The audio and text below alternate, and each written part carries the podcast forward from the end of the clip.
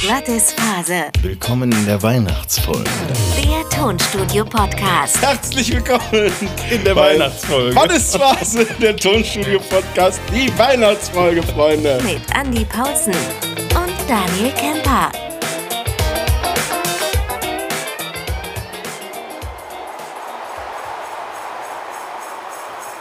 Willkommen in der Weihnachtsfolge. Ich wollte eigentlich gerade ein Gedicht aufsagen. Ja, bitte. Dann ist mir aufgefallen, ich kenne kein Weihnachtsgedicht. Doch, du hast doch ein schönes in die, in die Weihnachtskarte geschrieben, die Ja. wir bekommen haben von euch. Ja, Kann ich aber nicht auswendig. ich auch nicht. Wie viele Karten davon habt ihr verschickt? Das müsstest du doch auswendig können. Ähm, 30, glaube ich. Ja, also, das, das Schade, ich hätte sie jetzt gerne zur Hand. Das wäre ein schönes Gedicht gewesen. Ich kann, kann draus vom Walde komme ich her und ich sage euch, es weihnachtet sehr. Ja. ist dann das schon vorbei, das Gedicht? Ah, war es schon vorbei. ich habe Wahrscheinlich ähm, liegt es etwas daran. Also ich konnte mir, konnte mir noch nie, kannst du dir gut Sachen merken? So auswendig merken? So ganz sicher? nee, Ja, nicht. nee. Ähm, was ich momentan mir gut merken kann, ist ähm, das Lied vom Wecken von Anne Kaffeekanne. Das habe ich heute Morgen auf dem Weg zum Kindergarten mit meiner Tochter auch wieder gesungen. Das, das ist ein schönes Lied. Da kann ich mir den Text, glaube ich, noch merken. Ja. Das könnte ich als Gedicht aufsagen. Nicht als Lied, aber als, also die ersten paar Zeilen könnte ich davon aus. Es geht, wenn ich zum Markt gehe, dann kaufe ich mir ein Hähnchen. Und das soll dich jeden Morgen wecken. Und das Hähnchen macht Kikerikiki. Jeden Morgen, schon ganz früh. Und dann kommt halt immer mehr. Dann kommt, wenn ich zum Markt gehe, dann kaufe ich mir ein, äh, ein Glöckchen und das soll dich jeden Morgen wecken. Und das Glöckchen macht Ding Dong. Und dann geht's wieder halt zurück, weißt du. Und das Hähnchen macht Kikerikiki jeden Morgen, schon ganz früh. Und das geht dann noch mit Radio, Schäfchen. Das Land der Dichter und Denker. oh, damit herzlich willkommen In der bei Weihnachtsfolge. Phase, der Tonstudio-Podcast, die Weihnachtsfolge, Freunde. Ist das nicht was Feines? Ah, Daniel, Wir ich glaube, so brandaktuell sind wir noch nie gewesen. Warte mal, das, hab, das, das haben wir in der Folge Schlag auf Schlag schon mal behauptet. Ja. Jetzt überlege ich aber gerade, sind wir eventuell heute noch brandaktueller? Ja. Ich glaube, wir sind heute noch brandaktueller. Definitiv. Schlag auf Schlag war zwei Tage, heute ist ein Heute ist Schlag auf Schlag auf Schlag. Ja. Heute ist ein Schlag davor. Also eigentlich Direct Monitoring. jetzt, genau, jetzt mit, mit ein bisschen Latenz eigentlich. Also wir, Ja. wir machen live mit ein bisschen Latenz quasi. Ja, das ist ja beim Direct Heute. Monitoring auch. Jeder behauptet, er kann es latenzfrei, aber wir wissen alle, ist gelogen. Also wir, wir haben, wir haben glaube ich, jetzt ungefähr eine Latenz von, was, was werden wir denn haben? Wahrscheinlich äh, 13 Stunden oder so? Ähm, 12,5, was ist denn, ey? irgendwie sowas, ja. Ja, 13 Stunden. Also quasi, wir haben jetzt gerade äh, um die 11 Uhr rum morgens, Mhm. am 20. Dezember, kurz vor Weihnachten. Wir haben uns unfassbar besinnlich äh, eingerichtet für die Weihnachtsfolge wieder und sind dann jetzt quasi knapp zwölf Stunden später sind wir schon online. Ja. Also wenn ihr das jetzt hört, dann ist diese Aufnahme nur zwölf Stunden alt, also brandfrisch. Potzblitz. er tritt mich doch ein Pferd. Brandfrisch, ist das überhaupt ein Wort? Was sagst du? Ich habe gerade überlegt, brandfrisch, ob das überhaupt ein Wort ist oder irgendeinen Sinn macht, aber für solche Wortspiele bin ich ja bekannt. brandfrisch, wie du weißt. Brandfrisch. Also, Leute, diese Folge ist brandfrisch. Ja, wird gesponsert von Buku. Brandfrisch der, neu, der, der neue Ingwer-Frischkäse.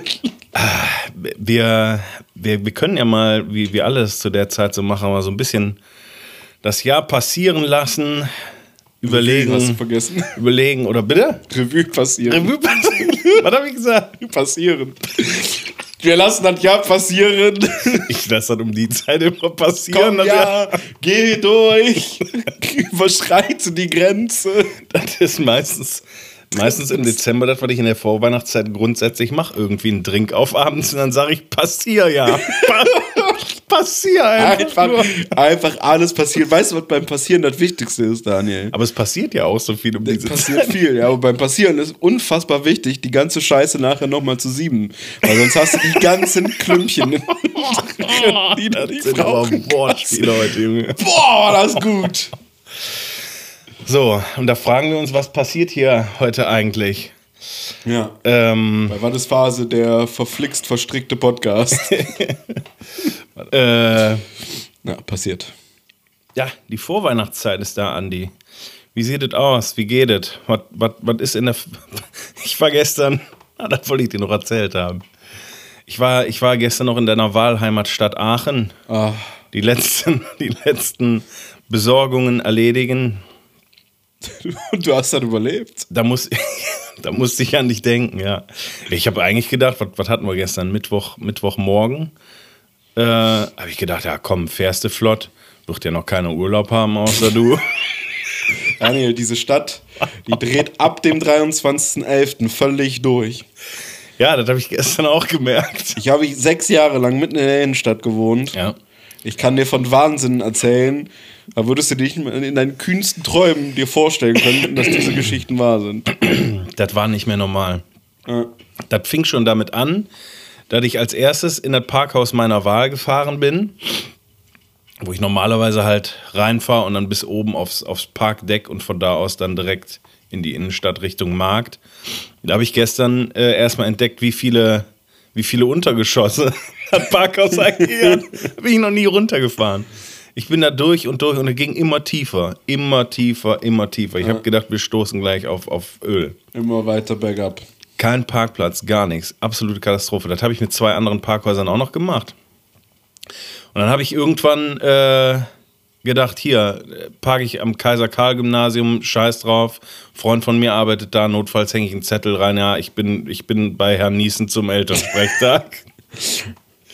da habe ich mich dann hingesetzt und da ging es dann einigermaßen. Aber Aber gut, da wolltest du natürlich auch vollkommen wissen, da ja, wolltest ja quasi direkt auf dem Markt parken. genau, das, das wäre meine nächste Idee gewesen jetzt. Wenn, dann hätte ich mich um den Weihnachtsmarkt gestellt. Das war Theaterstraße. irre. Das kennt keiner. Das war irre. Das war komplett irre Ja, einfach. das glaube ich dir. Ich bin gespannt. Wir fahren, oder ich bin heute Nachmittag auch nochmal zu Gast in Ösche. Die letzten Weihnachtsgeschenke müssen rangeholt werden. Die Gattin wollte nochmal den Weihnachtsmarkt sehen. Ja, war, war schön voll. Ja. Ich habe mich mit meinen zwei Zentner und Kaffee einfach nur da durchgedrückt und habe irgendwie versucht, die, die richtige Gasse wieder zu finden, um zum Auto zu kommen. Manchmal hat man auch Glück und man erwischt die falsche Gasse, aber in den Gassen gibt es meistens viele Kneipen. ja, da, da, bin ich, da bin ich nicht hängen geblieben. Ähm, ich hatte so einen Kohldampf danach. Das ist ein Kapitel, das müssen wir jetzt nochmal essenstechnisch aufschlagen, Andi. Aber wo wir dabei passiert sind. Ich hatte so einen Kohldampf. Ich war noch mal bei Burger King seit langem. Ei. Und da habe ich gemerkt, dass Burger King definitiv besser ist als McDonald's. Hat sich noch mal bestätigt. Die haben einfach alles, alles, was die, was die an, an nicht vegetarisch haben, haben die an vegetarisch einfach. Ja, habe ich dir vor einem Jahr auch schon mal erzählt. Ja, ich weiß. Aber da war das, ich weiß nicht, ob das da schon so war. Ich hatte Ja. den Eindruck, das ist jetzt noch mehr geworden. Die hatten ja. Sachen, die hatte ich noch nie auf dem Schirm, die habe ich noch nie gecheckt. Während McDonalds einfach nur ihren unfassbar ranzigen, die sagen sich halt einfach, weißt du was, Vegetarier, fress die Plant-Based Nuggets oder fress den Plant-Based Burger und das ist es. Ja. Und schmeckt beides scheiße. Ist übrigens bei äh, Burger King, ich hoffe, dass es wirklich so ist, aber ähm, da gab es ja schon mal so einen Skandal. Äh, ist alles Vegetarian Butcher. Ja. Ah, mal klingelt das. Sorry, da musste ich kurz zur Tür. Sohnemann hat Schule aus. Ich habe gefragt, wie war es? Sagt er, gut, endlich mal zwei Wochen Ruhe. Ja. Und ich denke mir, ja, das sagst du. Bei Mama und Papa sieht das anders aus. Stimmt, die haben jetzt Ferien dann, ne? War der letzte Shooter, oder? haben jetzt Ferien, die hatten heute um 11.11 Uhr Schule aus, wie sich das hier gehört. Köller Love, der Zug geht. So, wir waren aber bei Burger King Skandal. Ja. Was, was gab es da denn nochmal? Das war von einem halben, dreiviertel Jahr oder so. Da hat äh, irgend so eine Testgruppe irgendwie alles gecheckt. War alles halt halbwegs in Ordnung, außer ein Burger ist dann auch geflogen. War gar nicht plant-based. Ups. Huch! Weiß, ich weiß ehrlich gesagt nicht, wie das geendet ist. Ob das irgendwie nur Zufall war oder was. Auf jeden Fall wird Burger King seitdem extrem extrem scharf beobachtet irgendwie, äh, was das angeht. Ach, krass. Und das kann natürlich auch mal so richtig nach hinten losgehen, ne? Wenn zum Beispiel gibt ja Menschen, die vertragen, also die, die, die äh, Ja, Allergiker in ja, Form. äh, allergisch halt dagegen. Ne? Und äh, da kann natürlich richtig hart nach hinten losgehen. Das war jetzt da, glaube ich, nicht der Fall. Aber ist natürlich trotzdem unelegant, sage ich jetzt mal. Unelegant gelöst vor allem. Ja, das auf jeden Fall. Seitdem ist aber, seitdem müsste aber da alles tatsächlich passen, passen. War- irgendwann auch nochmal, ist auch noch gar nicht so lange her bei Burger King. Weiß nicht mehr, was ich da für einen Burger gegessen habe, aber ich muss einfach sagen, das war jetzt keine Offenbarung, aber das war einfach ein solider Burger. Was mir daran nämlich so gefällt, als, ne, wie lange esse ich jetzt kein Fleisch? Keine Ahnung, 14 Jahre mehr. Ja. Und ja auch nie wieder irgendwie Fleisch gegessen, auch nicht irgendwelche Ausnahmen oder sonst irgendwas. Und ähm, was mir immer auffällt bei so einfachen Sachen wie Burger ist, dass Menschen immer zu glauben scheinen, dass Vegetarier unfassbar ausgefallene Menschen sind. Und dann kommt halt auf dem Burger nicht Zwiebeln, Käse, Salat, bisschen Burgersoße und der Burger, sondern Rucola, äh, äh, äh, äh, Mango und keine Ahnung was. was natürlich auch geil sein kann, gar keine Frage. Aber wenn du einfach nur so Bock hast auf so einen ganz normalen Burger, ja, da musst du schon ordentlich suchen, ey. Da musst du auf jeden Fall ordentlich suchen, ja. Ähm, Wie sind wir denn da hingekommen? ja, über Burger King. Ach ja, über Burger King und die, Einkaufen, und, Weihnachten. ne, so, aber das waren schon geile Alternativen halt einfach da so. Also ganz viel, was ich vorher noch nicht gesehen habe. Was war das? Ein, ein Long, ein Long Chili Cheese mit drei so Patties, Ah ja. ähm, äh, äh, äh, Jalapenos oder keine Ahnung, was da drauf war. Boah, war das geil. Boah, das klingt gut. Und dann gab es, das hat mir auch sehr zugesagt, ein Chefburger. Habe ich gedacht, das habe ich noch nie gehört, das nehme ich. Das war einfach ein doppelter vegetarischer Cheeseburger. Oh, klingt aber auch gut. Könnte ich eigentlich heute nochmal hinfahren. Ich glaube, ich guck mal, dass ich Linie gleich dazu kriege, dass wir da auf dem Rückweg anhalten. Das hat den Hunger auf jeden Fall gut gestillt. Dann war ich noch schnell bei Smith Toys reingesprungen, habe alles besorgt, was es zu besorgen gab. Da haben sich die Eltern auch die Klinke in die Hand gegeben, Andi, das kann ich dir auch sagen. Die Verkäufer, die waren am Rennen zu jedem. Ich, ich habe schon gedacht, boah, nee, komm, ich lasse einfach in Ruhe, ich finde eh nicht, was ich brauche. Haben Sie das, haben Sie das? Das war letzte Woche aber noch da. Ja, das ist aber aus. Ja, wie sieht's denn in den anderen Filialen? Nee, in den anderen Filialen im Umkreis von 50 Kilometer. Äh, wirklich, an der Kasse, Junge, da, da ging die Post, aber kann ich dir aber sagen. Und wir waren vor zwei Wochen erst da und haben halt irgendwie mal mit den Kindern gecheckt, so, ah, ne, was wünschen die sich, was ist cool und so. Da war da nichts los, da war ich fast schon enttäuscht. Da kam gar keine weihnachtliche Stimmung auf in dem Laden. Das war aber, glaube ich, kurz vor, kurz vor Endzeit. Die haben, die haben, glaube ich, die haben die, die Schützengraben waren die da gerade am Bauen in, in den Gängen. Und gestern, wie gesagt, ich habe gedacht, ey, komm, dienstags morgens, was, was, was soll passieren? Da wird kein Mensch, da wird noch weniger als sonst los sein. Bist du flott durch. Junge, ich war am Ende vier Stunden unterwegs. Inklusive Stau auf der Rückfahrt. Ja, aber, aber war spaßig. Habt ihr denn jetzt alles? Fehlt noch fast, was? fast. Einmal muss ich noch los. Das betrifft, was betrifft das? Ich glaube, das betrifft nur die Frau. da habe ich noch nichts Ah, packst du einen Pfund Kaffee ein. physisch, physisch in den Händen, aber dann sollte ich alles haben, glaube ich. Heute ist noch per Post aus Kölle, gerade eben just von, von Pfeifen Heinrichs, eine Schachtel äh, Pfeifenzigarren angekommen. Weiß ich nicht, hatte ich, die, die, hatte ich die, die nicht auch mal in die Hand gedrückt? Mal? Also es sind quasi so nicht. Zigarren, relativ dünn und lang. Die gibt es so in der Form auch nur bei Pfeifen Heinrichs in Köln. Nee, kenne ich nicht. Habe ich noch nie gehört. Ähm, ich habe übrigens letztens überlegt, ob ich doch mal, doch noch mal eine Zigarre irgendwie probieren soll. Äh, Mache ich demnächst mal. Da kriegen wir dich schon rangeführt, Andi. Da fahren wir mal zu den lieben Kollegen in die, in die Rauchlounge nach Heinsberg und da, da tun wir uns da mal, fangen wir mal ganz klein, ganz mild ein.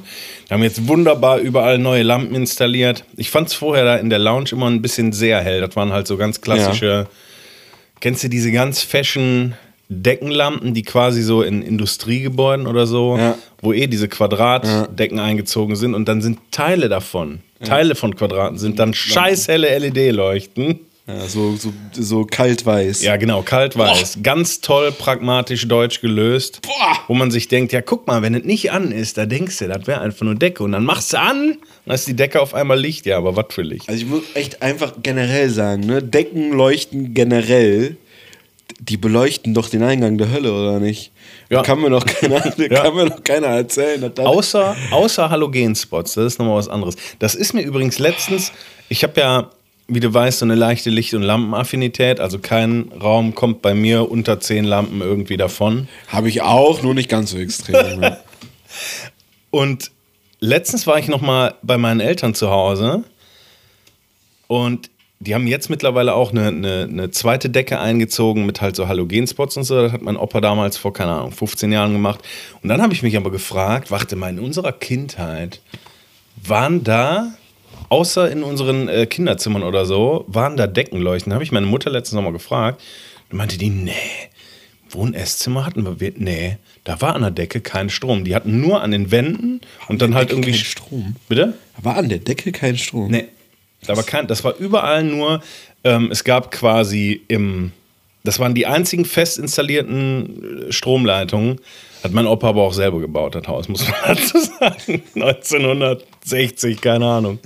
Ähm, es gab halt im Wohnzimmer an einer Seite eine Wandleuchte mit Strom und im Esszimmer auch. Die waren aber nie angeschlossen, da hingen immer Bilder drüber früher. Wir hatten immer nur indirekte Beleuchtung früher in unserer Kindheit und ich glaube, daher kommt irgendwie so meine indirekte Beleuchtung, weil ich hasse Deckenlampen auch. Ich auch. Alles Mögliche, was da an Deckenlampen, ja, es gibt hier und da mal nette Hängelampen für, aber so Hängelampen überm, Überm Tisch, Esstisch lasse ich mir die, das gefallen. Die hängen ja tief, genau. Überm Esstisch lasse ich mir das gefallen. Sonst überall kannst du es halt vergessen. Das sind Deckenlampen, die Pest. Das ist, wenn ich hier mit den Hunden irgendwie abends nochmal gehe und du guckst hier so in manche Häuser rein. Alter, da krieg ich Brechreiz. Ja, da denke ich auch ganz oft, da gucke ich so, dann, äh, dann gehst du an einem Haus vorbei und denkst mir so, ah, das ist echt ein nettes Haus. Und dann guckst du so da rein und dann siehst du da drin das OP-Licht von Boah. der Decke scheinen. Dann denke ich mir so, Wirklich? da sitzt du doch nicht auf der Couch und denkst so, oh, Ah, muckelig, oh schön. nett, ja. Aber die sind wahrscheinlich auch so groß geworden. Die sind halt im OP-Licht irgendwie aufgewachsen und das ist halt deren. Also bei uns gab es immer Deckenleuchten, aber die waren Gott sei Dank nie so OP-lichtmäßig. Ähm, aber das ist jetzt zum Beispiel auch, habe ich auch im Studio, da hängen Deckenleuchten. Mhm. Aber ich glaube, die waren schon seit bestimmt vier Jahren nicht mehr an.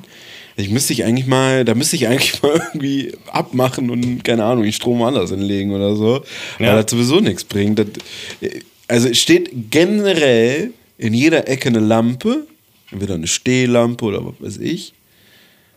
Zu Hause ja auch. Zu Hause haben wir die Deckenleuchten auch nie an. Die einzige Moment, wo wir die Deckenleuchten anmachen, ist beim Staubsaugen. Oh. Wenn du halt was sehen musst. Ja, Punkt. Ja, aber ey, das, das check ich nicht. Das ist verrückt manchmal. Würde ich den Leuten manchmal einfach gerne sagen, guck mal hier, überleg doch mal und so. Äh, wie sind wir da hingekommen? Über Zigarrenpfeifen, Rauchlounge, Gedöns und so. Auf jeden Fall richtig gemütlich da. Jetzt richtig schönes, Cool.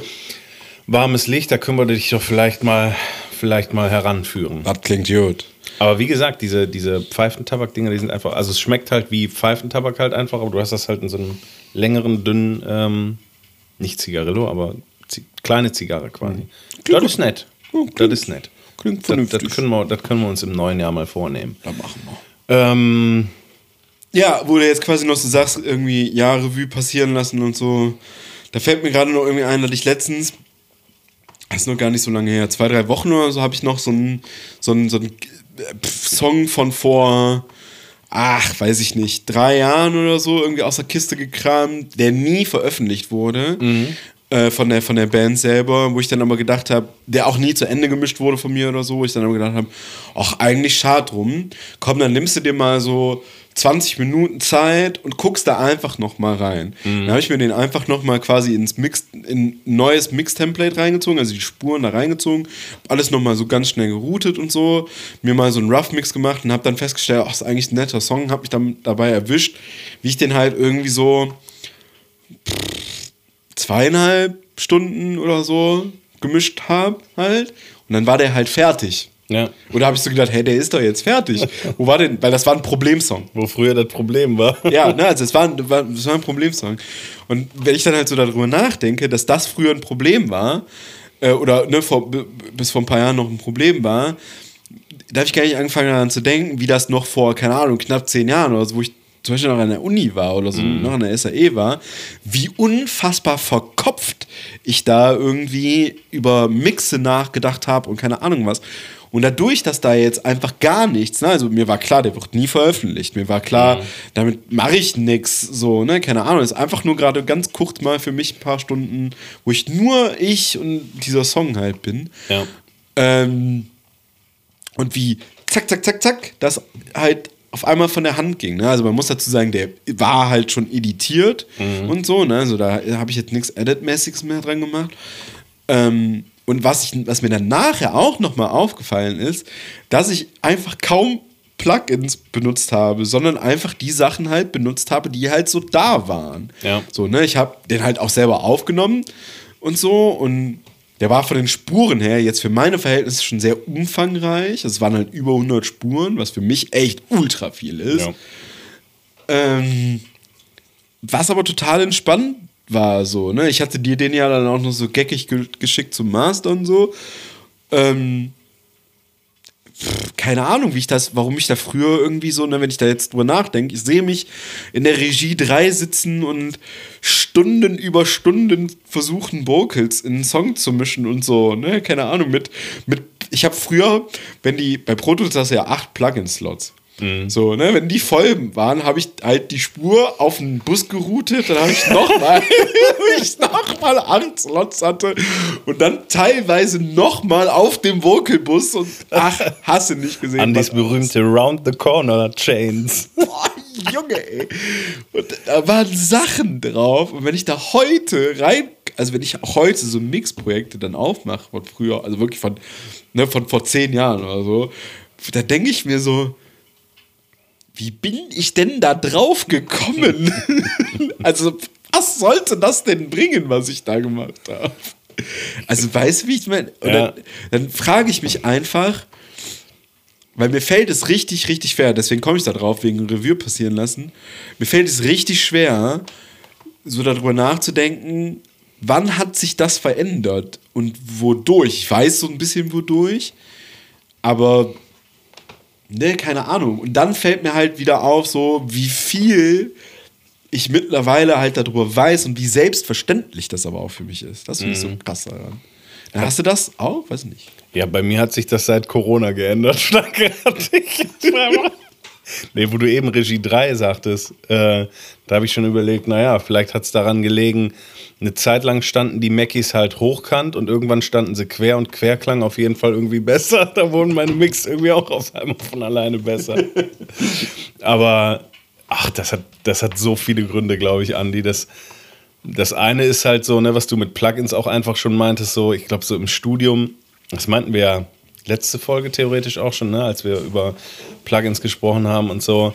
Ich glaube, am Anfang ist es einfach die. Ist, das ist Ja, ich hab groß, große, ist das zehn, große, große zehn Füßel-Ding ist das heute. Ähm, das ist, glaube ich, einfach so ein Ding im Studium, so, wenn alles auf dich reinhagelt. Das ist ja mit allem irgendwie so. Ah, alle möglichen Mikros benutzen, äh, Plugins, Plugins, Plugins, so. Und du hattest ja auch irgendwie alles da. So. Das weiß ich nämlich auch noch. Das hat mich damals so krass erschlagen, dass du ja auf allen SAE-Rechnungen irgendwie alles damals drauf hattest. So. Den ganzen UAD-Kram, den es damals gab und, und, und, und, und. So. Das habe ich bis heute nicht alles ausprobiert und so. Und trotzdem denkst du dir ja irgendwie, ah ja, das noch. Und vor allem dieses Denken, ah, das ist geil, das ist geil, das ist auch geil, das ist auch geil. Und das heißt nicht, weil du fünf geile Plugins da drauf schmeißt, von denen du auch im besten Fall weißt, wie du die bedienst und so, dass das halt dann am Ende geil wird. So. Ich glaube, das größte Problem ist zum einen halt irgendwie alles zu viel irgendwie Ja. zu viel gewollt und geglaubt, dass man damit halt ans Ziel kommt. Auf der anderen Seite ist es dann, glaube ich, so, was EQing vor allem angeht, also zumindest bei mir, teilweise auch zu wenig getraut. Das ist ja, was ich auch schon mal meinte in der Folge, so, dass ich irgendwie diese, diese Frequenzbereiche von 20 Hertz bis 20 Kilohertz halt irgendwie leidend durchleben haben muss. So am Anfang, wo halt irgendwie, ja, wie bei den meisten halt wahrscheinlich irgendwie viel zu viel Bass da ist. Dann ist auf im nächsten Step irgendwie viel zu wenig Mitten. Am Ende ist, oder zu wenig Höhen ist generell irgendwie immer so, klingen die ersten Mix ja meistens so. Oder, Ja. oder teilweise auch so Sachen, die wir jetzt so angeliefert bekommen, so aus dem Home-Recording-Bereich, ne? oder wenn Bands halt viel selber machen, die müssen halt alle nur ein bisschen aufpoliert werden teilweise und vor allem im EQing an den richtigen Frequenzen, dann ist das halt schon so, ne? Ähm, das ist, glaube ich, einfach so ein Ding. Ja, und das Hören halt so. Du hörst ja nicht nach zwei Jahren Studium irgendwie so, wie wir das jetzt nach über zehn Jahren einfach tun. So. Ja. Du hast am Anfang, glaube ich, noch viel mehr so ein ähm, ganzheitliches Hören, was halt le leider irgendwann weggeht. Und, und wechselst halt von Jahr zu Jahr immer mehr in so ein, so ein analytisches Hören. Ja, Und trotzdem kannst du es im Ganzen dann am Ende beurteilen, aber das habe ich früher nicht gekonnt. Nee, das, also das konnte ich auf jeden Fall auch nicht. Und das größte Problem, was ich auch immer wieder sehe und was die Leute auch immer wieder verirren lässt, habe ich manchmal so das Gefühl, ist immer wieder dieser erste Gedanke, ich muss das jetzt erstmal alles bereinigen. Was musst du denn bereinigen? Daher kommen halt dieses, diese ganzen nicht Beim, beim funktionierenden... Mix meinst du jetzt? Bitte? Beim Mix meinst du jetzt? Ja, ja. Ne, daher kommen halt diese ganzen, ne, da, dadurch entstehen ja die Probleme, ne, warum, warum klingt das nicht, nicht, ne, warum klingt das nicht mehr fett, warum hat das nicht mehr irgendwie, ne, warum hat das kein, kein, keine Substanz so, weil du ja aus allem jede Menge Substanz, so dieses erstmal eine EQ und erstmal wird hier, erstmal wird hier Frequenz nach Frequenz nach Frequenz nach Frequenz gezogen.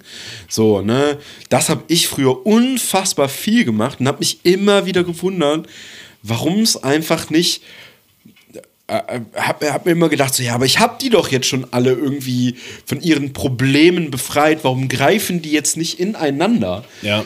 So, ne? Oder, ähm, weiß ich nicht, irgendwie ganz oft irgendwie so diese, diese eingeredeten Probleme auch. So, ne? Auch Leute sind schockiert davon, wenn die mich fragen, wie soll ich Vocals aufnehmen? Und der erste Satz von mir ist immer, kauf dir nicht so ein, wie heißt das, äh, ne, diese Screens. Ja, Dies- diese, diese, ähm, ja, Mix-Screens eigentlich, ne? So ja, diese Mic-Screens. Shields. Ja, ich- du weißt, was ich meine. Ja, ne? ich weiß, was du meinst. Und dann sind die, sind die so geschockt. Und, und dann sag ich so, ja, damit kannst du nichts. Das macht für Vocals gar keinen Sinn. So, ne, wenn du jetzt, keine Ahnung, was von, was, ein Mikro von was anderem abschotten willst, irgendwie, ja, ja, dann ja. Aber für Vocals macht das keinen Sinn, so, ne? Stell das Mikro in die Mitte vom Raum, guck, dass das nicht in einem leeren Raum ist, und gib ihm, Alter. Einfach da reinträllern, so. Ja, aber dann ist ja nachher Raum drauf. Ja und? Ich guck, ich muss gerade noch mal nachschauen, irgendwie, wie die Dinge heißen. Na, also, das wird ja auch so angeboten, habe ich teilweise. Ja, Isolation Shield. Ja, genau. Filter. Hochdichte Absorption. Ja. Nee, genau das nämlich nicht. Ich Also isolieren tun die ja auch, aber genau das ist ja das Problem. Und dann ist immer, dann kommen die Leute immer mit ihren, ihren Mixfragen und dann sind die immer so, ja, die Vocals, die klingen so dünn und so, die sollen ja so groß klingen und so. Ja, wenn du die in so eine Kiste packst, Alter, wie, wo soll denn die Größe herkommen? Ne, natürlich sollst du die Vocals nicht in einem Saal aufnehmen oder keine Ahnung was, also außer du willst das. So, aber desto kleiner du die, die Vocals zerdrückst mit irgendwelchen Noppenschaum umbauten Metallkäfigen, desto schwieriger wird es ja einfach, das nachher irgendwie größer zu haben oder den, den Anschein davon so, ne? Weil du dich ja auch so verhältst. Der Sänger verhält sich so. Ne? Ähm, und all diese Dinge und dann dieses, dieses, ne, um da zurückzukommen, dieses krasse Bereinigen, wie ich das früher immer gedacht habe, erstmal EQ und jetzt wird erstmal bereinigt. Und ich glaube, deswegen bin ich auch heute oder mittlerweile einfach so anti EQing, beziehungsweise bin ich ja nicht anti-EQing, ne, sage ich ja immer nur, um das zu überspitzen, aber ähm, so, ne, dieses, dieses Anti erstmal alles rausziehen und so, sondern erstmal komprimieren. So, ne, ich habe die Tage noch mal irgendwo äh, so ein YouTube-Short gesehen, wo jemand so äh, Kompressoren erklärt. So, ne? Und er erklärt immer wieder, oder er sagt immer wieder, dass Kompressoren ausschließlich dafür da sind, um ne, ein dynamisches Signal undynamischer zu machen. Nein! Nein, falsch verstanden. Setzen 6 am Thema vorbei. Hast es nicht verstanden. Wenn du die Dynamik einschränkst, damit schränkst du ja auch ne, die, die, die Hörbarkeit von leisen Frequenzen zu den lauten Frequenzen ein. Ne, ein Kompressor reagiert schneller auf tiefe Basstöne, wenn die eh schon überschwänglich, ne, bei einer, bei einer, bei einer, bei einem Nahbesprechungseffekt eh schon überschwänglich sind, dann reagiert der Kompressor da drauf. Ja, natürlich reagiert er da eher drauf, weil das mehr Energie ist. Ja. So, das heißt, du, dadurch, dass du die Stimme dann vielleicht ein bisschen doller komprimierst, ähm, was rückt dann näher? Die, die, die Höhen rücken näher. Ne? Das heißt, du kannst damit ne, durch eine bestimmte Art auch von Kompression, das muss natürlich irgendeine Art von schneller Kompressor sein, also 1176, DBX 160 oder irgendwie sowas. Ja. Halt, ne? ähm, halt sein, um irgendwie das halt so erstmal grundsätzlich in den Griff zu kriegen. So, ne, keine Ahnung. Das, das ist das, was die Leute so oft vergessen. Und die vergessen so oft irgendwie, dass man das damit schon mal irgendwie so grundsätzlich erstmal lösen kann. Ich rede nicht von irgendwas liften oder so. Das funktioniert natürlich nicht, weil du das dann irgendwann überkomprimierst. So, ne, natürlich. Ähm, aber das ist erstmal irgendwie so, ne, das kann man erstmal machen halt. So, so grundsätzlich, ne? Und dann, dann auch überlegen, ne, wie will ich das Signal jetzt nur kontrollieren, irgendwie, damit es nicht ständig rausponkt oder ne, was, was, was, was will ich denn damit erreichen, so eigentlich? Ich glaube, daher kommt das, weil das früher so hart in die Hose gegangen ist und nach, nach der Uni in der Zeit, irgendwie, vor allen Dingen in der Zeit, äh, äh, wo ich, äh, wo ich halt ne, mit, mit, mit Waldemar unterwegs war und so, ähm, der mir das halt auch vernünftig erklärt hat mal. So, ne, einfach auf eine gute, ruhige Art und Weise, so, ne. Ähm, ich da auch ganz, erstmal ganz doll die Finger von gelassen habe. Das hört man auch an den Mixen, die aus der Anfangszeit bei Waldemar kamen, weil die unfassbar dumpf sind. So, ne, und die sind unfassbar mh, rund halt so grundsätzlich, ne, was ja nicht immer gut ist halt. Das, da, da, dass da irgendwie Charakter rein muss und so, das kam jetzt viel später. Aber diese Mixer aus der Zeit, da habe ich für mich jetzt vor ein paar Tagen nochmal irgendwie auch einen alten Mix zum Beispiel reingehört. Von einer Band, mit der ich jetzt wahrscheinlich nächstes Jahr wieder ein bisschen was mache, die aus der, die ich aber mit denen, mit ich in der Zeit halt hantiert habe, so, ne, ist ein, ist, ist eine Mucke, die eigentlich ganz viel Dreck verträgt und so. Und der, der, die, der Mix, den ich damals für die gemacht habe, sehr, sehr rund. Sehr, sehr, nicht clean rund, sondern einfach sehr, sehr rund. Sehr, alles sehr doll so gelassen, wie es halt ist. So, ne? Und am Ende halt einfach irgendwie über, über Kompression und, und Sättigung und so halt irgendwie zusammen in, in, ins, äh, ins Gläschen gedrückt. Nicht auf eine negative Art und Weise, aber halt würde ich heute so definitiv nicht mehr machen. Ja. So, ne? Das finde ich eigentlich witzig, die Erkenntnis immer wieder zu haben und sich immer wieder herzuleiten, weil ich glaube, dass dadurch Selbstvertrauen kommt und das brauchst du halt. Total. Ähm, Gott, war das ein das, Monolog. nee, das, das ist super, super interessant. Das würde mich mal interessieren, wie, wie das bei, bei euch so ist. Ähm, wenn ihr irgendwie zu Hause so selber mischt, so was, was da so die häufigsten Probleme sind. Ähm, weil gut, wir kennen die von damals so. Äh, versuchen jetzt gerade mal so ein bisschen zu erörtern, wo die herkommen. Aber ich glaube, es ist, es sind auch, glaube ich, ganz viel, ne, das sagen wir immer wieder, es sind so Pauschallösungen, Pauschalantworten teilweise, auch für die du, glaube ich, ne, damals, als wir angefangen haben, als Studenten halt irgendwie viel affiner bist. Ähm, ich weiß nicht, ich habe so oft irgendwie in, in Vorlesungen dann in die Richtung gesessen und habe gedacht, oh ja, das muss ich mal probieren. Ja, das könnte die Lösung dafür sein und und und. Du kannst das einfach nicht pauschal alles so, so darauf anwenden. Auch was du eben mit den, mit den Reflection Shields und so meintest. Das sind ja unterm Strich auch so Pauschalantworten fürs Home Recording, für Vocals, womit das alles läuft. Ja, und dann denkt das zu Ende, diesen Reflection Shield. so, ne? Wo covert das denn nicht? Ja, da, wo das Problem herkommt, nämlich hinter dir. Das ist nämlich, also pass auf, wir müssen noch über zwei verschiedene Sachen dabei sprechen. So, also du, wir meinten jetzt, glaube ich, erstmal beide die gleichen, ne? Diese quasi die halbrund hinterm Mikrofon aufgestellt genau. sind. Genau, ne? Die habe ich auch nie verstanden, Ja. weil ich mir immer gedacht habe, ja, das ist cool, dass du quasi, dass du quasi in diesen Schaumstoff reinsingst, schön und gut, aber genau wie du sagst, das habe ich immer wieder, wenn in irgendeiner Form dieses Thema aufkam und Überlegungen, sowas zu kaufen, gerade wenn der Kompressor dann greift und so, wenn du in einem scheißhalligen Raum stehst, der hinter dir ist, oder dann kommt auch, ja, ich habe das in der Ecke aufgebaut. Ich sag ja, und du singst in die Ecke rein wahrscheinlich, ne? Beziehungsweise selbst wenn es umgekehrt ist, auch alles Mist und so. schlimmer, ja. Noch schlimmer. Aber die Dämmung müsste ja irgendwie um dich rum sein und, und von, von, von hinten irgendwie kommen. Ja. Das heißt, den Raum kriegst du von hinten eh ins Mikro rein. Da kannst du äh, hinten rum, wo dann meistens eh eine Niere halbwegs einen guten Job macht. Ja. Macht der, was willst du dann mit diesem Reflection Sheet noch haben? Und dann kam ja vor, ja, was heißt ein paar Jahren auch schon länger, kam ja quasi diese Wohnzimmer fürs Kopf. Ja. Oh ja. Ja, also diese richtigen, Was du hinten zumachen kannst. alles, auch, alles schön, so du drin kannst hängst. quasi, genau, du, du hängst da quasi drin, alles schön gemacht, du kannst da deinen Text anpinnen, du kannst dein Tablet, Handy, sonst was. Du hast LED in verschiedenen Farben, alles richtig geil für den Kopf, um mal so richtig Party zu machen. Ja. Aber wie performst du denn mit so einer Kiste? Ja. Ja?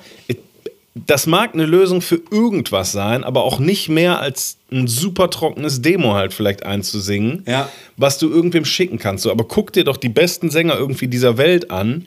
Da ist doch immer Körpersprache, Performance irgendwie dabei und das hörst du halt auch in so einer Performance. Ich habe letztens witzigerweise, keine Ahnung mehr, welche Band das war, das war ein richtig guter Track, aber die Vocals kamen mir genau so performt vor, als hätte sich da einer in so einen Schuhkarton gesetzt, mit leicht geducktem Kopf und hat dann halt irgendwie in diesem brachialen Rocksong zwar super die richtigen Töne getroffen, alles, Ja. aber performancemäßig war das nichts. Das war, als hättest du den überall angekettet und jetzt sing bitte einfach die geraden Töne raus Ja. und fertig. Die Teile verstehe ich gar nicht. Ja, es kommt, es kommt genau, das ist das, ne, das ist ja auch das, was man, äh, äh, weiß ich nicht, ne, ist, das ist so einer der ganz, ganz, ganz, ganz, ganz wenigen Punkte, ähm, wo man sich ein Beispiel an so, äh, an so, an so Rap Aufnahmen nehmen kann, weil da ist ganz oft, die haben ganz oft einfach ein, Sie- ein 7B oder so einfach in der Hand und rennen durch die Regie, während die einrappen. Ja. So, ne, und gestikulieren dabei halt. Ja, genau deswegen. Ja. Wegen der Körpersprache. Weil man hört, die Körper, das klingt blöd, aber man hört die Körpersprache natürlich, absolut. Ne? Du musst das, 100%. du durchlebst das. Ich denke immer an so, so Sänger halt auch so wie Liam Gallagher oder so, ne? Die, die sich natürlich nicht unfassbar viel bewegen, aber die haben ja, der hat ja eine Körpersprache Ja. dabei, so, ne? Und äh, dann fragen Leute, wie soll ich denn dann Vocals aufnehmen? Wahrscheinlich irgendwie hier dieses, jenes, welches und so. Äh, was denn da das Beste? Was soll man denn da kaufen? Wahrscheinlich schon ein bisschen viel Geld investieren und so. Dann sage ich den Leuten immer, du hast, du hast, deine Pro du hast dein, dein Problemlöser, hast auch im Bett liegen. Hm, ja, ist Dann so. gucken die wie ein Auto. Dann sage ich, ey, guck irgendwie ein großer Wäscheständer oder, oder mach dir Haken in die Decke, wenn wenn es okay ist oder keine Ahnung was, wo du irgendwie eine schwere Decke hinter dich aufhängen kannst und dann hast du dein Problem gelöst. Fertig. Exakt so mache ich das auch. Ja. Ja, ne, keine Ahnung. Oder von mir aus Marweg. Die, die exakt so ne, entweder in einer von den gefühlt 37 Booms, die Wolfgang gebaut hat, werden da Vocals aufgenommen oder einfach mitten im Raum mit Decken hinter Ja, einem. fertig. Ich meine, gut, der Raum ist dann generell schon unproblematisch, ne? Aber Natürlich, das ist halt aber- definitiv die Lösung irgendwie davor. Ja, das, das ist die Lösung dafür. Genau. Selbst- Richtig. Weil selbst- dann kannst du dich bewegen und alles. Genau. So, ne? Dann kannst du, du kannst dich bewegen, alles Mögliche so, ne? Und auch das, ey, probiert das mal aus, so, ne? Ja, man, man liest ja immer so diese ganzen Gesangsregeln, da haben wir ja schon mal drüber gesprochen, Gesangsaufnahmeregeln, ne? Der Sänger darf keine Kohlensäure trinken, der darf dieses, jenes nicht welches. Der Sänger darf, was der will, um gescheit den Song zu singen. Ja. Wenn der am Kopf stehen will, mit brennenden Füßen, dann hole ich Terpentin aus der Garage, dann wird der Mann angezündet. Das ist ja ne, selbst hier das alte Spitfire halt irgendwie von Ron Ewart oder so. Da sah das Vocal Recording mäßig auch nicht anders aus, halt, als dass du irgendwie, Drums hinter dem. ne, genau das auch. Ähm, und was man ja auch sagen muss, ist halt, dass einfach unfassbar viele Vocal Recordings heute mittlerweile einfach in der Regie direkt irgendwie neben dem Pult oder im Workspace halt irgendwie gemacht werden. Ja. Ob das jetzt mit einem SM7B ist. Ähm, und es funktioniert auch. Man muss halt einfach immer schauen, so diese komplett toten Dinger, ne, die ich, die ich halt auch schon angeliefert bekommen habe, die, die waren schön trocken, die klangen gut und so. Aber es kommt eh äh, nochmal irgendwie eine künstliche Booth oder so drauf. Ja. ja. Weil dieses alles drumherum lebt und so und dann ist die Stimme super tot und trocken. Das funktioniert nicht. Das ist mir auch irgendwann vor Jahren dann mal aufgefallen, so bei, bei ne, gängigen Songs referenzmäßig, bei denen ich gedacht habe, boah, das ist alles so geil, punchy, trocken und und und. Und wenn du dann aber irgendwann mal ne, mit einem analytischen Gehör mal so ein bisschen an die richtigen Stellen hörst, dann merkst du, nee, da ist auf jeden Fall halt auch ein mittelgroßer Raum auf der Stimme, Ja. den du zwar nicht so präsent wahrnimmst als Hall oder irgendwas, aber das hat alles seine Räume, damit es funktioniert und so. Und dieses super trocken funktioniert nicht, weil dann hast du so klassisch diese draufgesetzte Vocal, die halt null funktioniert. Ähm, und was Performance nochmal angeht, worüber wir gerade eben gesprochen hatten, ne? Und wo wir gerade bei Jahr Revue passieren sind, obwohl das war das letzte Jahr, das war ja gar nicht dieses Jahr. Ähm, ich weiß noch, als wir die Forger EP aufgenommen haben, bei den Bassaufnahmen warst du ja gar nicht dabei, ne? Ähm, da haben wir zum Schluss tatsächlich so die, die Bass-Takes, die wir mit Niklas gemacht haben. Grüße an der Stelle. Ähm, da haben wir, glaube ich, immer so einmal so zum Checken einfach mal den Song halt durchgespielt, so, ob das jetzt im Stehen oder Sitzen war. Ähm, dann haben wir zwei so konzentrierte Takes gemacht. Und dann haben wir zum Schluss immer einen Performance-Take gemacht, wo der sich hingestellt hat, so wie er es von der Probe, so wie er es von Live-Gigs gewöhnt ist. Der hat da so gestanden, der hat so gespielt, wie er es halt auf der Probe und Live-Gigs gewöhnt ist. Und dann haben wir quasi so einen Live-Take zum Schluss immer Ja. gemacht. Da habe ich dem schön richtig ordentlich Fufu gegeben, da habe ich dem richtig schön die Drums Fufu gegeben Ja. So ein, so ein Mix, der halt Richtung Live, Probe, was auch immer geht. Wahrscheinlich mehr Live als Richtung Probe. ähm, und das war meistens so der Take, wo du dann alles mitmachen konntest und hier an ein paar Stellen, wo dann irgendwie Läufe im 12. Bund waren oder so, wo du dann halt aus den konzentrierteren Takes dann halt das natürlich reingekommen hast. Aber ist ja egal. Aber selbst bei so, ne, nicht nur irgendwie bei Vocals, Gestik und sonst was. Über. Das ist auch bei sowas halt so ein Ding so, ne? Ähm, wenn du einen Schlagzeuger irgendwie in eine Ecke quetschst, wo der zwar halbwegs spielen kann, aber nicht wirklich die Armfreiheit und so hat, bringt auch nichts. So bei Gitarristen das Gleiche. Performance ist alles halt so. Den Rest kriegst du halt irgendwie schon hin. Aber ähm, das ist auch wieder immer wieder der Grund, äh, warum ich Bands irgendwie dann langfristig rat, so ja, lass was zusammen machen oder, oder macht was im Studio, weil du kannst dieses ganze Home-Recording kannst du super machen, aber es ist ein komplett anderer Vibe, es ist eine komplett andere Performance im Studio, insbesondere wenn irgendwer von der Band vor allem halt irgendwie selber dann produziert und die ganze Zeit Recording Engineer, Mixing Engineer, Edit, Editor, alles, alles auf einmal halt quasi Ja. ist. Ne? Ja, haben wir ja auch schon ganz oft drüber gesprochen, ne? weil das dann einfach auch der, derjenige, ne, der das dann aus der Band macht, das ist ja meistens einer, der das dann macht. So, ne, der, der ist, der ist ja einfach befangen davon, weil es ja sein eigener Song oder seine eigenen Songs ja, Ja. auch mit sind und so, ne. Und der kann das halt nicht, äh, es klingt halt immer wie so eine, wie so eine, wie so eine Werbeschaltung von uns, aber ne, wenn ihr kurz einen Schritt zurück macht, darüber nachdenkt, was, was, was, was Daniel gerade gesagt hat oder was ich jetzt sage, ne, dann merkt er, ja, ja, das ist logisch. Weil wir sind die einzigen, die das nüchtern beurteilen können. Ja. Weil für uns ist das egal, weil wir haben den Song nicht geschrieben. Ja. Mir ist es egal. Ich erzähle da nicht über meine verflossene Liebe, über meine tote Oma oder sonst irgendwas. Mir, mich interessiert das nicht. Ja. Es ist mir völlig egal. Ich kann völlig nüchtern beurteilen, so ob da, ne, was das jetzt gerade braucht. Und exakt das ist ja auch einfach der, der Job da dran, so, ne? Dieses ganze Home Recording und so. Ich finde das total super, dass die Bands dadurch, dass halt so, ne, die ersten Schritte quasi raus machen können, ne? Also Veröffentlichungen machen können und so.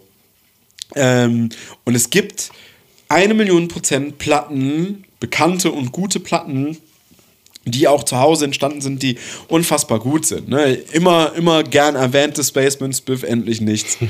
äh, ne? Das sind aber unglaubliche Ausnahmen.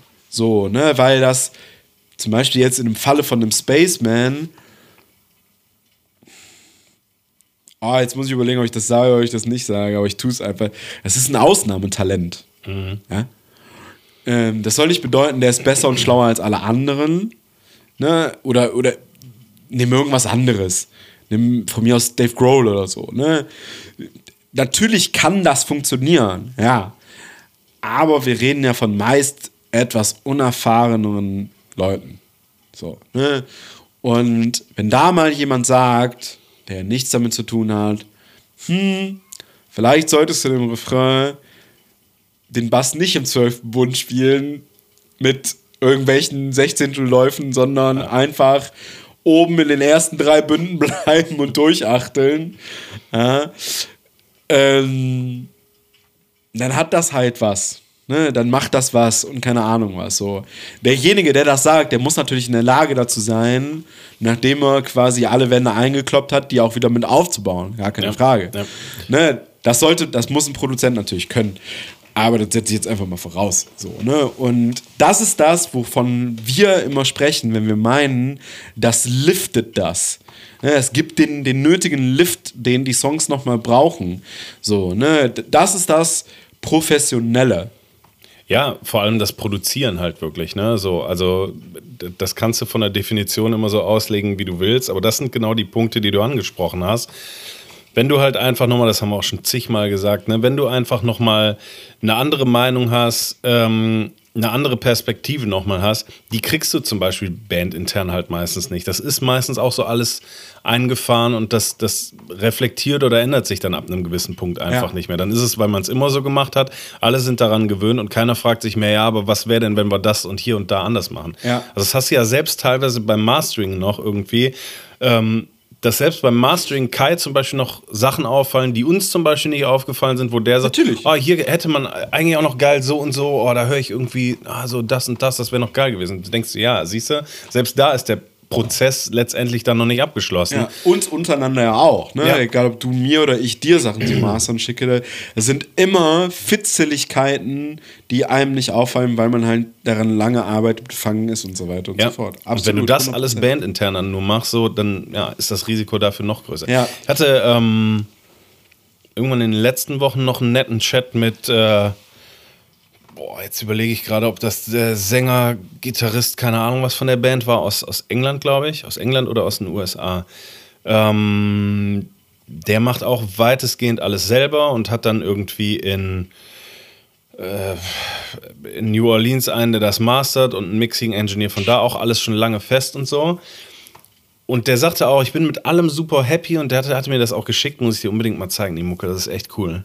Da müssten wir eigentlich mal gucken, dass wir die nach Deutschland holen, Andi. Das Land der Dichter und Denker. So nämlich. Mit die man einen guten deutschen Sound kriegen. ähm, nee, und der war. der war. Der war happy mit allem und ich muss auch sagen, das hat mir auch alles richtig gut gefallen von der Produktion. Aber der sagte auch, ey, ich will langfristig jetzt einfach langsam, nächstes Jahr vor allem irgendwann halt mal von diesem, dass ich irgendwie alles mache, recording-mäßig, vormischen, editieren und so. Ich will halt einfach weg davon, ähm, weil es mir einfach nur noch auf die Nerven geht. Obwohl die ganze Band, obwohl er happy mit dem Sound und allem ist, so.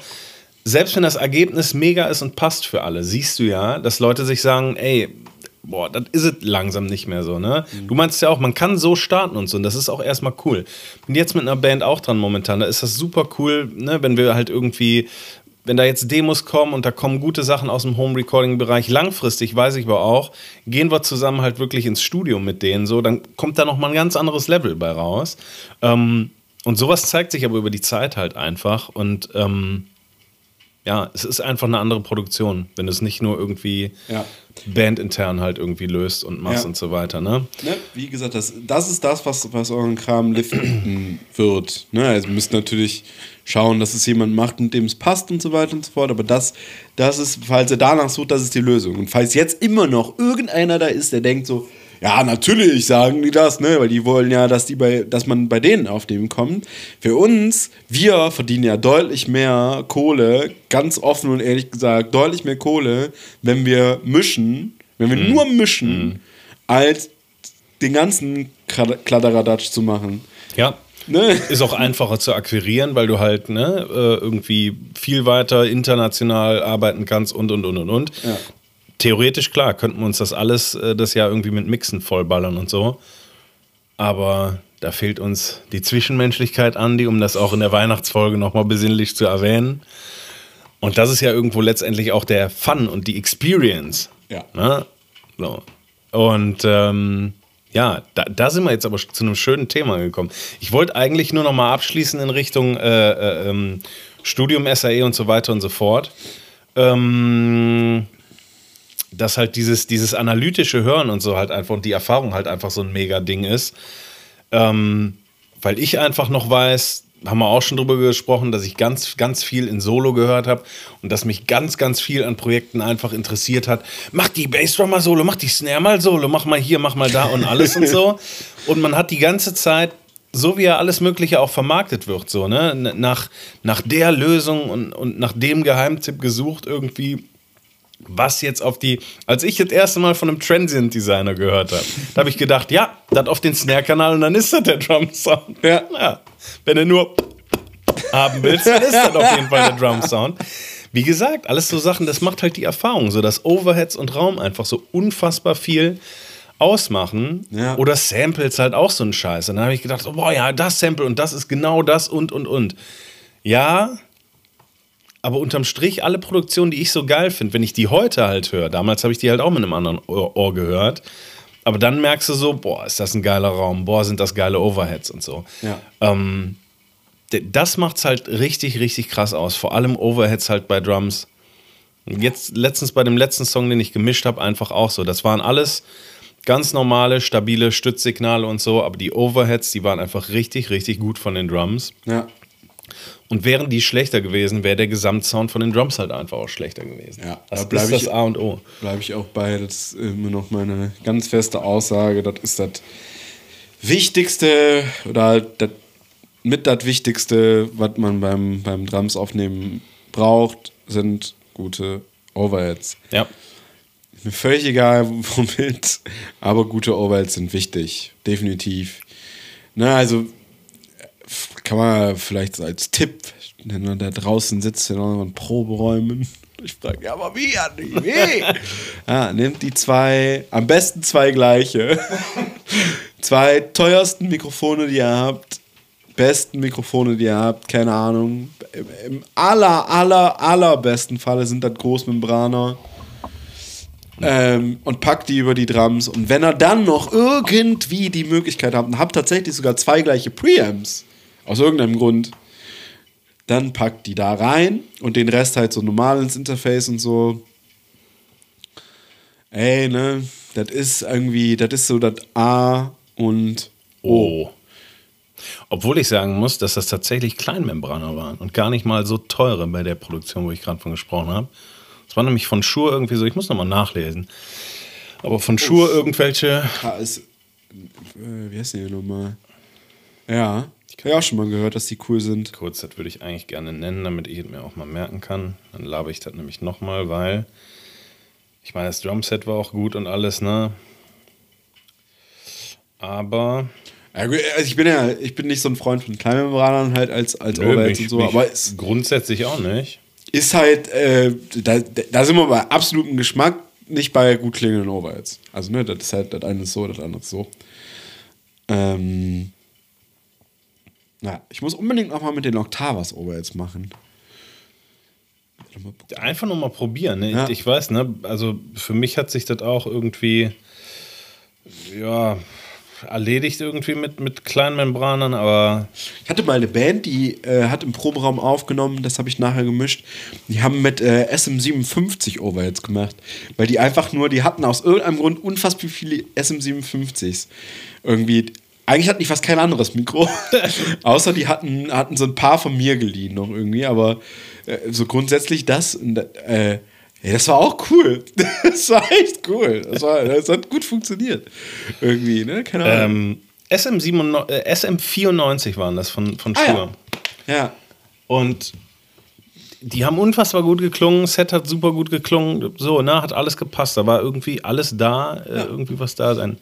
Wahrscheinlich hätte es noch geiler mit Großmembranern geklungen, aber. Kann ja sein, aber. Ne, das sind, das sind keine teuren Kleinmembraner irgendwie, so. Ähm, und was eine Sache ist, das möchte ich abschließend dazu nur noch sagen, so, was Phase ist. Das habe ich damals halt noch nicht gewusst. Das weiß ich, seit es diesen Podcast gibt. Aber Phase ist damals für mich höchstens ein Thema gewesen. Ja, guck mal, Snare oben, unten, Bassdrum außen, innen. Und dann war es das halt schon so. Ich nee, weiß noch, damals hatte ich mal bei einer Produktion, das hatte ich irgendwie mal auf Facebook gepostet, boah, ich glaube, vier Mikros, vier Mikros am Gitarrenamp irgendwie wahrscheinlich jeden Speaker ein oder sonst was. Ich weiß noch, dass irgendwer damals kommen- kommentiert hat, so, ja gut, wenn es klingt und keine Phasenschweinereien gibt, dann ist ja alles cool. Und ich habe gedacht, was soll es da an Phasenschweinereien geben? Gar nichts. So, heute denke ich mir so, ja, vielleicht war das das Problem, weil die Gitarren ein bisschen dünn waren. Und ich dann versuche mit EQing da ordentlich noch was rauszuholen. Dieses ganze EQing und Frequenzen und so ist, glaube ich, am Anfang ein tierisches Thema, weil du dir denkst, ja, wenn ich das da mache, das da rein, das da raus, dann ist alles gut und Ja, schon mal so. drüber gesprochen. Das ist halt die, die, das ist halt die Veränderung, die du am schnellsten hörst. Ja. So, ne? Kompression zu hören, vor allen Dingen leichte Kompression zu hören, ist halt einfach, bleibe ich auch bei, ist halt Champions League. So, ne? Keine Ja, Ahnung, klar. Ewig für gebraucht und würde ich auch nie, immer noch nicht immer meine Hand für ins Feuer legen, so, ne? Äh, dass ich es immer direkt erkenne. Meistens schon, aber nicht direkt so, ne? Ähm, ja, aber ja, ich glaube, das ist es. Ne? Und, und wenn man halt so, ne, wenn man beim EQ nochmal irgendwie mit Phase und so auch überlegt, so, wenn man da mal so richtig drüber nachdenkt, so, ne, es gibt ja nicht umsonst diese ganzen teuren EQ-Plugins, haben ja nicht umsonst die Funktion, die Linear Phase zu schalten. Ja? Weil dadurch, du verschiebst die Phase ja dadurch, wenn du EQs so. Ja. Ne? Genau. Und gerade bei Drums ist Phase halt ein Riesenthema. Ne? Rückt mal, rückt mal die, die, macht mal, nimmt mal vier Schne- Snare-Schläge, Snare, Schnärschläge. ne? Snare-Schläger auf hintereinander, ja, mit, mit, mit zwei Overheads, dem Snare-Mikro und dem Bassdrum-Mikro und rückt die mal alle aufeinander, dass die alle komplett in Phase liegen. Und dann checkt er mal, wie unfassbar fett das auf einmal wird. Ja. Ohne dass ein EQ komprimiert sonst irgendwas ist. Und wenn dann halt die Overheads noch geil sind, ne? Dann, dann ist aber, dann ist Weihnachten da. Ja, Dann ist Weihnachten. ja 100 Prozent. Ja. So, da mussten wir kurz die berühmte Pinkelpause nach knapp über einer Stunde einrichten. Gibt übrigens den fantastischen Song Der ganze Bus muss Pipi. Ja, auch sehr gut. äh, fast noch besser als der Zug hat keine Bremse, Andi. Ich würde fast sagen, er kommt vom gleichen Künstler. Interpreten. Interpreten, das sind ja keine Künstler, das sind ja sagen. Das sind Interpreten. keine Künstler, das sind Interpreten. Und wie die das interpretieren, ist nochmal eine ganz andere Geschichte.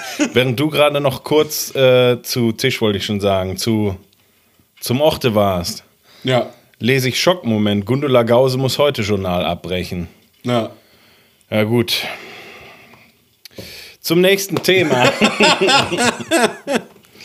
Ihr hattet euch ja wieder gewünscht. Nee, Kevin hat sich gewünscht. Beziehungsweise, ja, wir hatten es auch geplant.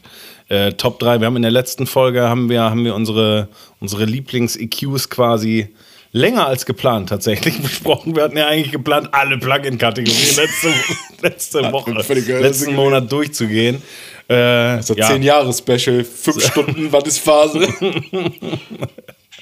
Ähm, und das passt ja eigentlich auch ganz nett, wo wir gerade halt eh wieder im, im Mixing-Thema und damals heute Zeitreise, nennt es wie ihr wollt, waren. Ähm, wenn wir uns einfach mal zum Schluss quasi als, als kleines Kirschlein auf der Torte vielleicht die nächste Plugin-Kategorie vornehmen. Ähm, als nächstes käme in Pro Tools Dynamics. Deswegen, warum, warum sprechen wir nicht einfach über Dynamics? Finde ich fantastisch. Klingt geil. Ja. So, Dynamics. Kompressoren, Daniel. Kompressoren. Was ist der erste Kompressor, das erste Kompressor-Plugin, was dir einfällt, was, was dir spontan sofort einfällt? SSL-Buskompressor. ne, ich überlege gerade generell, wo komprimiere ich so halt so bei, bei Drums versuche ich das eigentlich relativ bescheiden eigentlich meistens zu machen, weil du halt auch immer viel Rotz und Mist irgendwie mit, mit, mit hochholen kannst. Ähm, und die Drums einfach nur platt werden. Da ist eigentlich eher so Parallelkompression so ein Ding. Oder auf der Snare halt irgendwie ein bisschen. Ähm, ja, und sonst habe ich eigentlich immer quasi dann auf der Drumsumme eigentlich irgendwie einen SSL-Buskompressor drauf, der so ein bisschen Punch macht. Und Parallelkompression mache ich irgendwie immer anders. So entweder auch damit oder halt auch mit einem DBX oder mit dem Devil Lock von Soundtoys, was halt einfach direkt so instant macht. Ähm, ich hatte es letztens auch mal mit einem SPL Iron gemacht.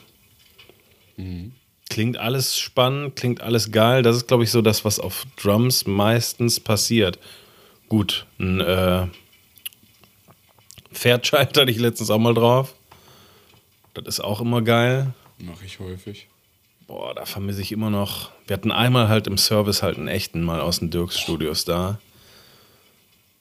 Also einen echten, echten? Einen echten, echten. Krass. Einen echten, echten. Da mussten Röhren getauscht werden, da musste Spannung, alles gecheckt werden und so. Ähm, Habe ich, glaube ich, auch noch ein Video auf Insta von. Ah, ja. Das kennst du mit Sicherheit auch. Einfach mal halt irgendwie so einen Drumloop reingeschickt und einfach mal Ja. Gas gegeben. Boah, das war, das war eine schöne Erfahrung. War zwar auch gefährlich, weil die ganzen Stromkontakte da, das liegt da alles offen, wenn du es nicht im Rack eingebaut hast. Da packst du am besten hintenrum gar nichts an. Aber das ist unfassbar. Ich überlege gerade, wie viele Röhren da drin waren in dem. Also zwölf auf jeden Fall. Ja. Absoluter Wahnsinn. Absoluter Wahnsinn. Ähm, das funktioniert immer geil. Das ist, glaube ich, meistens so das, was drummäßig bei mir passiert, wenn ich nicht lüge. Wie ist das bei dir? Also, äh, wenn, wenn man jetzt über also ne, wenn, wenn ich jetzt quasi meine eigene Frage, weil meine Frage war ja quasi, was ist das er, also was ist der erste Kompressor, an den du denkst, wenn du an Kompressor denkst, beantworten müsste, ist meine Antwort auf jeden Fall 1176, Ja. von auch immer. Ich habe letztens mal getaped, wie viele 1176 Plugins ich habe. auf jeden Fall zu viele. Also mein Lieblings 1176 ist der von, von Plugin Alliance, der Purple. Ja. 1176, definitiv. Das ist so das, was ich am, wo ich als erstes dran denke und Auch an, als erstes dran denkst, weil du irgendwie damit in Berührung gekommen bist? Oder wieso denkst du, da, also aus Ja, heutiger ich- Sicht, weil du den so oft benutzt? ja, weil ich, genau, ich benutze den so oft oder, was heißt, ich benutze den so oft, aber ich, ah, ich wollte gerade sagen, das ist der Kompressor, den ich am meisten benutze, aber ich da bin ich mir nicht sicher. Ja. Ähm, als erstes in Berührung, ja auch. Ich glaube, das ist so das erste Ding, was ich mir merken konnte, dass das das ist. Das ist ein Ja, ja. 1176, weil das so so unique sich zu merken ist mit Attack und Release Zeit, ne, weil die Das andersrum Fall. sind. Und äh, weil der auch finde ich unique vom, vom, vom, vom Aussehen, ne? also man kann sich den leicht merken. Ja, ja, das halt auf jeden so, Fall. ne? Ähm, Aber da bist du ja SAE-mäßig nicht in Berührung gekommen, oder? Oder wie, also viel früher. Viel früher schon, viel, viel okay. früher. Ja, krass, das ist bei uns total anders. Viel, viel, viel früher. Ich hatte schon einen. Purple. Nee, ich hatte keinen Purple, ich hatte ja einen. Äh, ich hatte ja einen Bluey. Hm, den- wann habe ich den gekauft? 2011 schon, glaube ich. ja. Äh, ja, 2011, glaube ich, so ungefähr rum. Den habe ich auch geliebt. Den habe ich irgendwann verkauft. Ist ein anderes Thema. Was war denn das für einer? äh, ein Universal Audio. Ein richtiger. Ja. Was? Ja. Den musst du nicht verkaufen. Ja, Daniel, ich war jung, brauchte das Geld. Was soll ich denn dazu sagen? Dann müssten wir jetzt nicht meinen Klon nehmen. Ah, der ist ja cool. Ja, der ist schon auf jeden Fall cool. Ähm, das war, erstens war das, das war mein, ja, das war auch mein erster Kompressor, den ich gekauft habe. Krass. Ich hatte bestimmt davor irgendwie irgendwas mal irgendwie in der Band oder so hat man bestimmt irgendwas, was weiß ich, Beringer mäßig oder so, aber das ist der erste. Und das ist auch das, wo ich immer dran denke, äh, äh, irgendwie, ne? Das ist natürlich nicht der vielseitigste, aber der kann schon auch vielseitig sein, finde ich. Ja, finde ich auch auf jeden Ne? Fall. Ähm, Und ja, wenn ich jetzt so, wenn wir jetzt so über Drums gehen, ich benutze so viel Kompression bei Drums, halt ganz wenig immer nur, aber so viel. Jetzt gar nicht auf den einzelnen Signalen, außer vielleicht auf dem Overheads. Auf dem Overheads bin ich nach wie vor ein großer Freund, entweder vom Fairchild oder äh, SSL Boost Kompressor, definitiv. Dann habe ich ja, ich habe ja irgendwie ein paar Parallelbusse bei Drums, äh, also so Distortion. Dann habe ich so ein äh, komplett Distortion irgendwie, das ist nochmal ein bisschen was anderes dann als der normale Distortion-Bus. Und dann habe ich eine Parallelkompression, da habe ich ganz oft DBX 160. Ja. Das ist ganz oft das Ding. Oder 1176, aber das auch eher selten. Fairchild hatte ich auch schon öfter, oder habe ich auch öfter. Und auf dem Drambus, also auf dem Overall-Drambus, ich ganz oft einen Fairchild oder einen Buskompressor. Und wenn's immer noch nicht genug Punch ist, Daniel, dann, Leute, schnallt euch an, jetzt kommt direkt die erste Geheimwaffe hier. Dann, weiß nicht, ob das kennt, äh, Native Instruments. Ja. Und zwar heißt das Ding Supercharger. Ja, klar. Habe ich Äh. immer noch nicht nachgeguckt, ob ich den habe, aber. Der, ich Ja. habe den aus irgendeinem Grund, ich weiß nicht, warum ich ihn besitze, ich kann es dir nicht sagen. Ähm, Das muss ich nochmal suchen, unbedingt. Der ist unfassbar aggro. Ja. Der darf man nur ganz, ganz wenig von, von der Kompression, darf man nur ganz wenig benutzen, wenn überhaupt. Aber der hat einen Punchknopf. Und wenn du den drückst, hast du Punch. Und wenn du den drückst, dann ist aber Alarm. Hat funktioniert 50-50. Das ist ein guter Geheimtipp. Wenn ihr Punch braucht, drückt den Punch-Knopf. Ja, das funktioniert wirklich nur so in 50% der Fälle, aber das Ding ist auch cool. Äh, was benutze ich denn sonst? Manchmal benutze ich noch äh, auf, auf dem Drambus, ist aber auch ja so Buskompressormäßig, ähm, von, äh, ist auch in einem Plugin Alliance Bundle, wie heißt das Ding denn? Von Vertigo. Äh, v, v, VC, irgendwas. VC, ja. So ein Blau. Hast du, kennst du bestimmt. Ja, ich sehe ihn, aber ich weiß nicht genau, wie. Der ist auch, das ist ein Buskompressor. Ne? Ja. Irgendwie. Der ist ein bisschen. Der ist nicht der.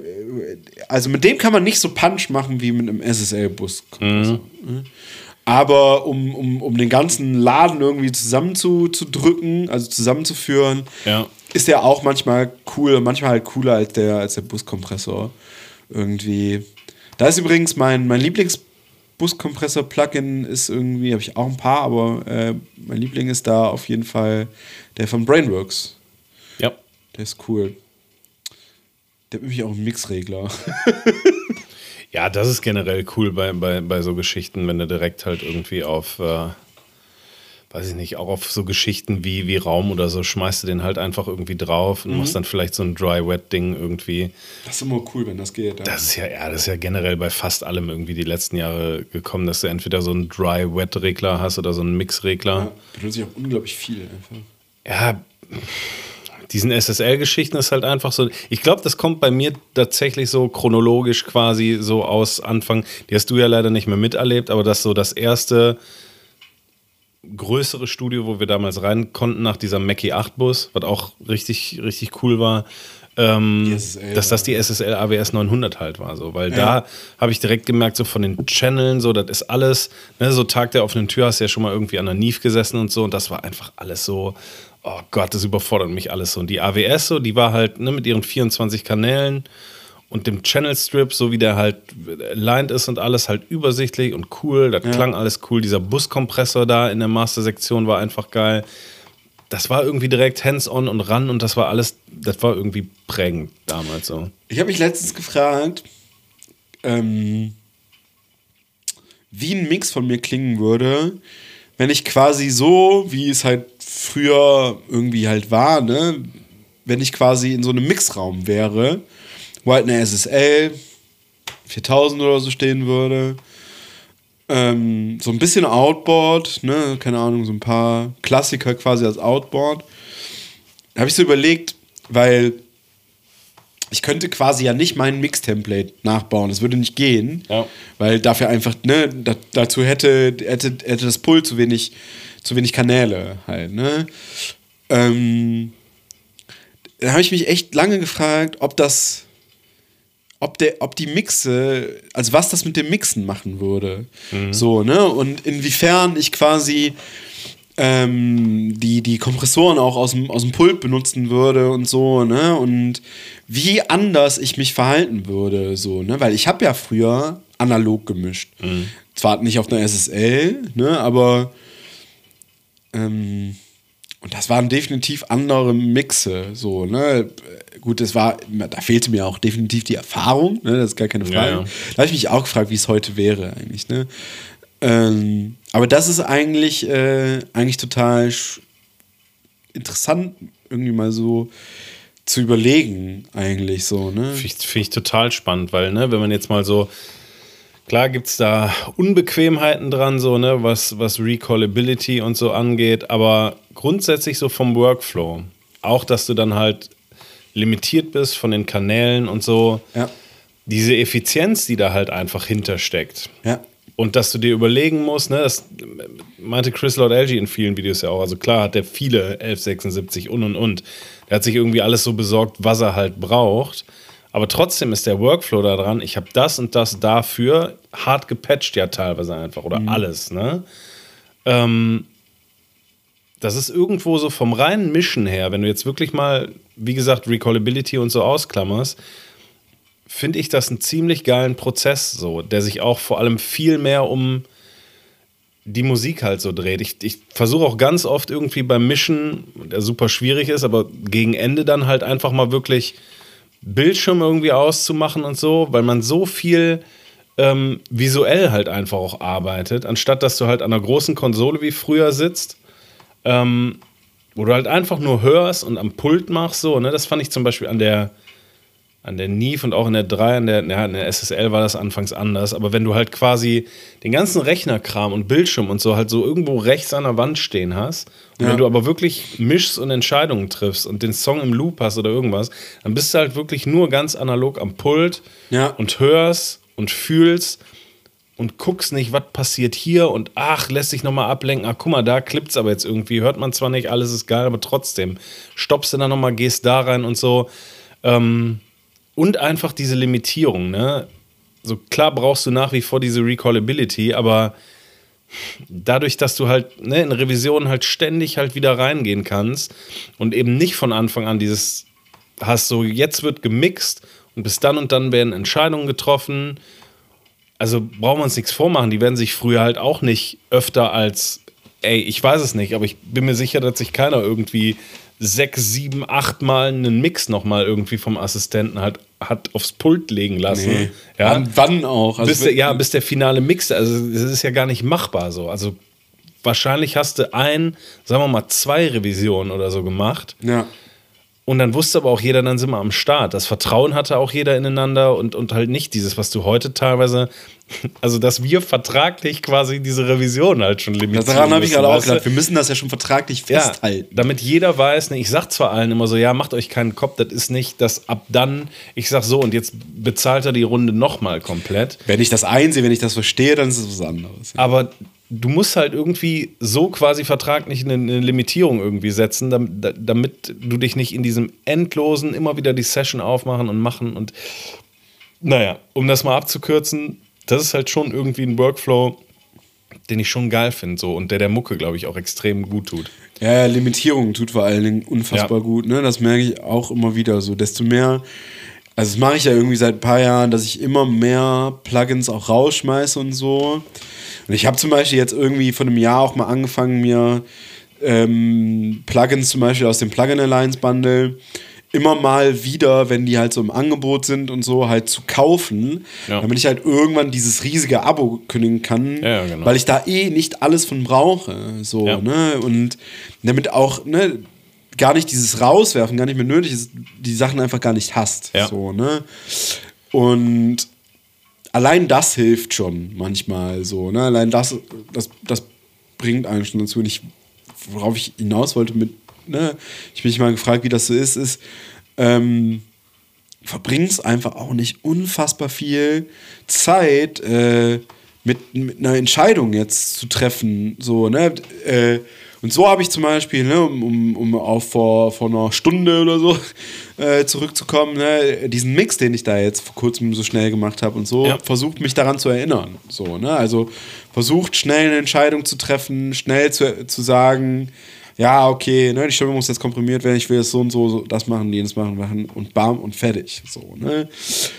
Ähm, und das allein das funktioniert schon gut. Aber wenn du halt quasi keine andere Wahl, ne? Du stehst vor diesem Pult, vor den, vor den von mir aus zehn Outboard-Geräten und that's it. So, ne? Äh, das finde ich einfach. Äh, da muss ich mal gucken, ob ich das noch nicht noch mal irgendwie organisiert bekomme nächstes Jahr, dass ich da mal irgendwie vielleicht äh, vielleicht auch mit einem besonderen Song oder so das nochmal irgendwo machen kann. So, ne? Ich weiß nicht, vielleicht. Lenny! Na? Auf einer AWS? So, ja, irgendwie sowas. Ne, Ja. keine Ahnung. Ähm, Äh, so. ja, auch dieses Ganze halt, ne, was Kompression angeht, um da nochmal drauf zurückzukommen, so im, im Channel halt schon dann ganz viel zu und nicht direkt schon so, ah, was kann ich dafür, was kann ich für die Snare und und und. Also Ja. beziehungsweise Snare ist jetzt vielleicht ein schlechtes Beispiel, so der gönnst du halt dann vielleicht irgendwie nochmal ein 1176 zusätzlich oder ausschließlich oder so. Ähm, aber wie gesagt, durch diese Limitierung, so damals auf dem Pult halt einfach, hast du unfassbar viel schon mal mit dem Channel EQ, mit dem Channel Kompressor, Gate und alles halt gemacht, Ja. bevor du dann halt noch so quasi als, als extra quasi halt irgendwie dein Outboard eingeschliffen hast für den bestimmten Sound. Ja. Ähm, und das finde ich halt im Workflow, deswegen bin ich, glaube ich, einfach auch so viel mit, mit, mit quasi Channel Strips dann unterwegs, weil das quasi digitalisiert so ein bisschen der Workflow ist, dass ich alles meistens dann im Channel mache oder so. Ich habe jetzt gerade schon weitergedacht, so bei Bassgitarren, was mache ich da? Ja, das ist auch ganz oft, wenn ich Gitarren komprimiere oder so, dann ist das halt im Channel irgendwie, der, der SSL Channel Kompressor oder so auf der Summe vielleicht nochmal irgendwas, aber das kommt total auf die Mucke an. Ist echt nicht so oft so. Und dann ist mir aufgefallen, für einen Bass, mache ich nämlich eigentlich fast immer mit dem 1176, muss ich mir äh, unbedingt nochmal, weil ich glaube, ich habe keinen, äh, einen LA3A besorgen. Ja. Weil damals haben wir, netterweise hat Lenny, äh, Grüße an der Stelle, ähm, uns damals quasi aus dem High Tide seinen mitgebracht für unsere Ja. Abschlussproduktion. Da haben wir Bass über den LA3A von ähm, Lenny aufgenommen. Das fand ich auch fantastisch. Zwei Knöpfe, ist ein cool, paar ja. Knöpfe und so und es hat unfassbar gut geklungen. Würde ich mir auch echt gerne nochmal irgendwie zwei analog irgendwie so von Golden Age oder so holen, weil das einfach schöne Dinger sind. Aber erstmal als Plugin, weil das habe ich letztens tatsächlich schmerzlich vermisst, weil ich gedacht, ich hätte einen. Ich habe aber, glaube ich, keinen. Ich habe auch keinen, glaube ich. We weiß ich auch gar nicht, wie ich. Äh, was mache ich auch? Viel L76. Mach ich Auch manchmal LA2A auch irgendwie Geht viel. auch, ja. Oder beides halt. Ne? Ich mache halt auch einfach, kann man auch nochmal so sagen, ein bisschen. Ähm, ja, hier und da viel komprimieren, aber ich mache eigentlich ganz selten nur, dass ein Kompressor viel, richtig viel komprimiert, sondern eher so Mehrere, ne? zwei, drei hintereinander, die dann alle so ein bisschen halt, ne? Alle ein bisschen unterschiedlich, alles jenes welches. Ja. Ähm, wenn ich so überlegen müsste, ich gerade gedacht, äh, dann immer mal irgendwie wirklich in so eine Richtung von, von so einem, ne, von, von so den Lieblingsdingern komme, ich so sagen müsste, was der, was ist mein Lieblings, hast du, hast du einen Lieblingskompressor? Ja, würde ich, glaube ich, auf jeden Fall 1176 Bluey, glaube ich, sagen. Und halt, also eigentlich noch krasser LA2A. Aber weil der LA2A, also wo du gerade sagst, mehrere Kompressoren halt, so, das kommt bei mir tatsächlich am, am ehesten meistens bei, bei Vocals dann so hin, ne? Weil das halt echt so in mehreren Steps geht, so dass der, also bei der Aufnahme eh schon meistens, aber dass der LA2A halt die, diese leichten Spitzen halt quasi so macht. Ja. So um, lass es 2, 3 dB sein. Manchmal vielleicht auch ein bisschen mehr, je nachdem, für was für einen Sound du so fährst. Dann hast du halt die heftigeren Sachen dann halt irgendwie, wo dann ein 1176 meistens greift. Unterschiedlich. Und am Ende irgendwie so für den Gesamtcharakter habe ich eigentlich fast immer, fast immer den, den Bluey dann irgendwie nochmal. Oder dazwischen irgendwas anderes oder so. Aber meistens ist es 1176 LA2, ey. Ja, ich würde auch, auch wenn es so, so, so Standard ist, auch sagen, ich glaube einfach 1176. Ich habe viele Kompressoren, die ich auch gerne mag und die ich auch viel benutze und so. Aber damit würde ich immer. Ah, Oder halt ein Distressor, ne? Ja, Weil, weil damit kann ich alles machen. Ne? Also damit, damit kriege ich eine F76 hin, damit kriege ich auch einen LA2 hin, damit kriege ich auch irgendwie auf eine komische Art und Weise so, so ein bisschen sowas wie ein Pferdschalt hin. Äh, so, ne? Ähm, ich überlege gerade, was macht nochmal der Fett so? Fett so ist ein Sättigungstool. Sättigung, ein bisschen Kompression und Ja, so. ne? Ja. Ja, da habe ich früher immer mit, dem- also ganz früher mit dem Distressor immer verwechselt. Übrigens, Ähm, ja. Ja. Aber Ja, Ja, oder zumindest halt was in so eine Soundrichtung geht, ne? So zum Beispiel jetzt diesen, Ja. diesen einen äh, ähm, ähm, Neumann-Kompressor, über den wir letzte Folge gesprochen hatten. Der ist ja auch so geil, weil er halt ähnlich irgendwie so ein Stück weit wie halt ein LA2A halt funktioniert und irgendwie so klingt halt. So, Ja. ne? Das heißt, so vom Sound her, du könntest jetzt noch andere Sachen überlegen, ja, was gibt's noch und so. Ja, ist ja eigentlich, theoretisch, das ist ja eher ein LA3A, weil es ja keine Röhre, weil ja keine Röhre drin ist. Ja, stimmt. Ne, wenn ich so drüber nachdenke gerade, Mhm, stimmt. müsste man eigentlich mal ausprobieren, ob das irgendwie Ja. das hinkommt. Ist Aber was ja, Wahres dran. ja. Aber vom Grundkonzept ist es immer dieses halt so, ne, das, das Weiche direkt halt, was ein LA2A macht, halt irgendwie. Und je nachdem, wie viel nach vorne du brauchst, wie viel Aggression und so, bist du dann halt irgendwie bei einem, ja, bei einem 1176 oder so. Die manchmal. Kombi ist halt einfach nach wie vor ein Killer. Ne? Also ich habe, ich würde jetzt mal sagen, auf mindestens 80% meiner Vocals ist ein R76 gefolgt von einem LA2A. Ja. Und ansonsten im Bereich Dynamics gibt es halt noch so Sachen wie so, ja, Transient Designer. Bin ich, bin ich grundsätzlich mega Fan von. Ja. Ähm, auch auf der Summe manchmal einfach nochmal für Spaß. Ähm, aber theoretisch muss man ja auch sagen, wenn du halt weißt, wie du den Kompressor bedienst, dann brauchst du halt theoretisch keinen, ist halt ein bisschen für Faule halt so, wie mich. Ja, es kann halt hier und da mal geil sein. Ich finde halt so ein bisschen als Tool auch geil grundsätzlich. Ne? Wenn jetzt Vocals zum Beispiel wirklich echt viel zu viel Raum haben oder so, dann nehme ich schon mal gerne einen Transient Designer Zum und ziehe einfach, ja, zieh einfach ein bisschen den Sustain runter Ja. oder so. Ne? Ich glaube, ich habe aber auch, ich habe auch ein Deverb-Plugin irgendwie, aber ich weiß gar nicht mehr wo und was wie, was, keine Ahnung, aber ja.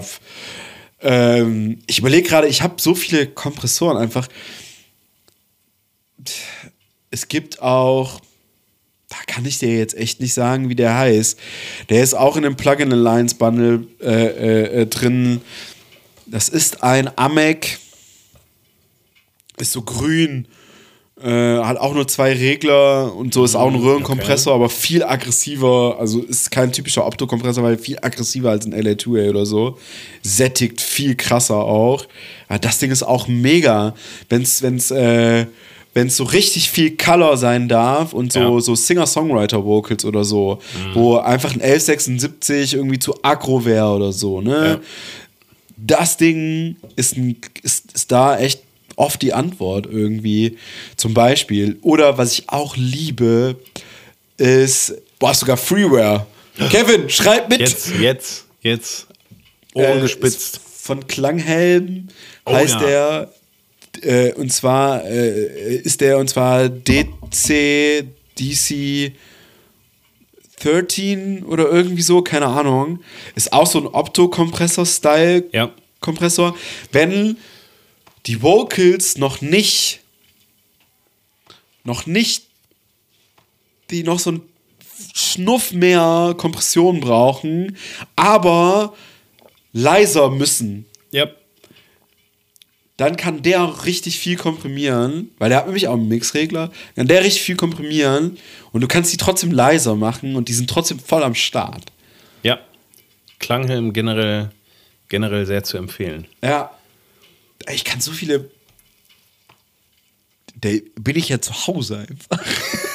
also, ne? Mehr als im EQ. Ja, äh, da, da, ey, ich kann so viele Kompress Kompressoren irgendwie empfehlen, finde ich. Weil du einfach. Ich finde dieses Tool an sich einfach so hardcore umfangreich. Und ich habe schon so krass oft irgendwie so ein Ah, endlich Gefühl gehabt mit Kompressoren. Das ist so heftig irgendwie. Das ist wahrscheinlich, was ganz, ganz viele mit EQs haben, habe ich damit irgendwie. Ich weiß einfach nicht, Wahrscheinlich. na, also das, äh, ja, tut mir leid, dass es so ist, aber es ist eine große Liebe. Ja, ich glaube, ähm, ich glaube, das ist es so, ne? Das ist, ist äh, bei mir ein relativ dünnes Thema und ein relativ klassisches Thema so. Das sind irgendwie so ein paar Tools. Ich überlege die ganze Zeit, ob ich irgendwas vergessen habe, irgendwas vielleicht Fancyes auch oder so, aber nee, ich glaube, das ist es. Wahrscheinlich, wenn ich jetzt heute irgendwie nochmal den Dynamics-Ordner aufmache oder so, denke ich mir, ah! Aber ich glaube, da ist tatsächlich nicht, Ja, sowas wie Multiband-Kompression ist natürlich einfach auch ein geiles Tool, finde ich. Ja, auf jeden Fall. Obwohl ich mittlerweile nicht mehr weiß, ob ich einen Multiband-Kompressor äh, be- benutze oder ob ich einen äh, dynamischen EQ benutze. Keine Ahnung. Meistens, meistens eher, meistens eher wahrscheinlich ein Multiband. Also ich habe ich hab keinen dynamischen EQ. Ja, das ist ja, was ich meine. Ich weiß nicht, was es ist. Ja, das ist, äh, ne, sind wir ja wieder genau wie in letzter Folge so. Jeder dynamische EQ ist halt eigentlich auch ein Multiband-Kompressor, nur dass er halt meistens bei einem Multiband-Kompressor relativ begrenzt halt vor allem im Q-Faktor vom, vom, von der Schmalheit. Ja, ne? ja, das kann sein. Meinte ich ja letzte Folge schon mal, weil das, was Kai halt ne, mit dem Pro Q3 da halt gemacht hat, das ist, du kannst halt so super schmal wie in einem normalen EQ halt Frequenzen ziehen, die dann halt dynamisch schalten. So. Ja. Und du hast halt immer, hatte ich jetzt letztens nochmal, habe ich nochmal geguckt, okay, wie schmal kann ich jetzt zum Beispiel den, den Pro MB von Fab-Filter halt ziehen? Kann sein, dass es andere äh, äh, Multiband-Kompressoren gibt, die das auch schmaler können, aber du bist halt immer irgendwie so in den Bändern und im Crossover-Bereich halt unterwegs, dass du maximal halt bis zu so einem komplett, äh, na, maximal bis zu so einem bestimmten Q-Faktor halt kommst. Ja. Äh, und schmaler halt nicht so. Der, also ich würde mal pauschal einfach sagen, so ein, äh, dynamischer EQ kann halt schmaler arbeiten als jetzt halt ein Multiband-Kompressor. Ja, ein Multiband-Kompressor ja, macht halt einfach in, in einem breiteren Q-Faktor in verschiedenen Frequenzen kontrolliert er halt so ein bisschen. Ja. Du kannst viel gezielter halt mit einem dynamischen EQ halt arbeiten. Was ich sagen wollte, ist, ähm, das ist irgendwie so ein dynamisches Tool, was ich auch relativ viel benutze. Ja, auf jeden Fall. Ich würde Also, tatsächlich sogar, bevor ich jetzt eine Frequenz, die mich nervt, raus EQe, mache ich es, probiere ich es probier zumindest äh, erstmal mit einem, von mir aus dynamischen EQ, ist ja trotzdem Dynamics. Ja. Ähm, manchmal, ne, manchmal muss es halt dauerhaft weg. Gut, wenn es dauerhaft weg muss, ne, dann, dann EQs es halt einfach raus. Aber Ja. so früher, bevor ich halt irgendwie Multiband-Kompressoren hatte, war das halt echt teilweise ein Problem, weil du dann überlegst, okay, wie sehr ziehst du es raus oder so. Ja. Wenn du eine unfassbar voluminöse Stimme halt irgendwie hast, äh, wo das bis, bis zu einem gewissen Grad halt cool ist und du würdest es halt so viel rausziehen, dass es, dass es halt passt. Dann hast du an, an, an anderen Stellen, aber dass es dann viel zu dünn wird. Halt. Ja. Ist ja auch so ein Recording-Ding halt einfach so, ne? Gerade bei Vocals, wenn jetzt ein, ein Sänger oder eine Sängerin weiß, okay, ich mache jetzt einen super intimen Vers halt irgendwie und so und bin nah am Mikro halt dran, ähm, dann ist das was anderes, als wenn im Refrain weiter weggeht. Und dann habe ich das Problem, dass es im Refrain wahrscheinlich zu dünn wird. Ja. Und das kannst du halt alles am besten halt mit einem dynamischen EQ-Multiband-Kompressor halt irgendwie lösen. Genauso in anderen Störfrequenzen, die halt vielleicht bei einer gewissen Lautstärke, wenn du richtig Gas gibst in einem Refrain, halt erst auftauchen, irgendwie bei einem Kilohertz. Ja. Viele Grüße an Olli Henrich. ähm, und in Strophen passt das halt so. Aber wenn so Leute halt richtig, richtig Gas geben, dann brauchst du halt sowas, um das dann zum Beispiel nur in einem Refrain halt zu, zu kontrollieren. Ja, da fällt mir übrigens gerade noch ein geiles, witziges Abschlussanekdötchen rein ein, wo irgendwie äh, erst auftaucht, wenn du richtig Gas gibst. Ich habe gestern, was war das denn? Gestern Taylor Swift. Ja, Wie heißt denn der Song? We never get back together. Back, get back together. Ja, so heißt der Song. Ja, es hat einen unfassbar lauten Refrain, äh, der Song. Habe Ja. ich gestern aus irgendeinem Grund gehört, ich weiß es nicht mehr genau. Alter, pfeifen die Vocals da in den Ohren. da ist aber sowas von dreieinhalb Kilohertz drin, Junge. Lifted. Aber richtig, ja, das ist ja die, das ist ja, das ist ja die Ami-Frequenz. Die, die drehen die rein, die drehen die rein. Ich weiß gar nicht, ob ich das schon mal erklärt habe, aber ist tatsächlich so. Ja. Die drehen die rein, wir drehen die raus, weil wir anders hören als die. Crazy. Einfach aus dem Sprachgebrauch. In unserem Sprachgebrauch kommt diese Frequenz nicht vor. Oder nicht oft vor. Und äh, in der amerikanischen schon. Heftig. Nee, das hast du noch nie erzählt. Witzig. Ne, weiß ich auch nur aus irgendeinem komischen Wissen macht A-Buch. Nee, Seminar, Uni, irgendwas Psychosomatik, keine Ahnung. Das wusste ich noch nicht. Sprachpsychosomatik, irgendwas, weiß ich nicht mehr genau. Genau, da ist es das erste Mal, habe ich das das erste Mal aufgetaucht und das miteinander verbunden, aber erst Jahre später. Ja, krass. Ja. So, Freunde. Haben wir noch was gelernt zum Schluss? Andi, ich ziehe den Hut. Ich, ich bedanke mich für ein weiteres Jahr. Staffel kann man ja noch nicht sagen. Da, da haben wir noch äh, zwei Folgen, ne? Ja. bis dahin. Ähm, freut euch schon mal drauf. Der Januar und der Februar werden beide in Folge zwei Gastfolgen werden. Ja. Ähm, wie gesagt, bedanke mich für ein weiteres Jahr. Was ist Phase der Tonstudio Podcast? Ja. Ja. der Mann möchte zur Tür. In diesem Sinne. Ich möchte mich auch noch bedanken. Ich möchte mich auch bei allen Zuhörern und Zuhörerinnen herzlich bedanken, Daniel. Ja. In äh, ne, aller alter Thomas Gottschalk-Manier. Gott sind wir alle froh, dass dieser Mann nicht mehr im deutschen Fernsehen stattfindet. Damit frohe Weihnachten und guten Rutsch. Und guten Rutsch und überhaupt. Bis dann. Tschüss. Tschüssi. War das Phase, der Tonstudio-Podcast mit Daniel Kemper und Andy Paulsen. Jeden Monat eine neue Folge.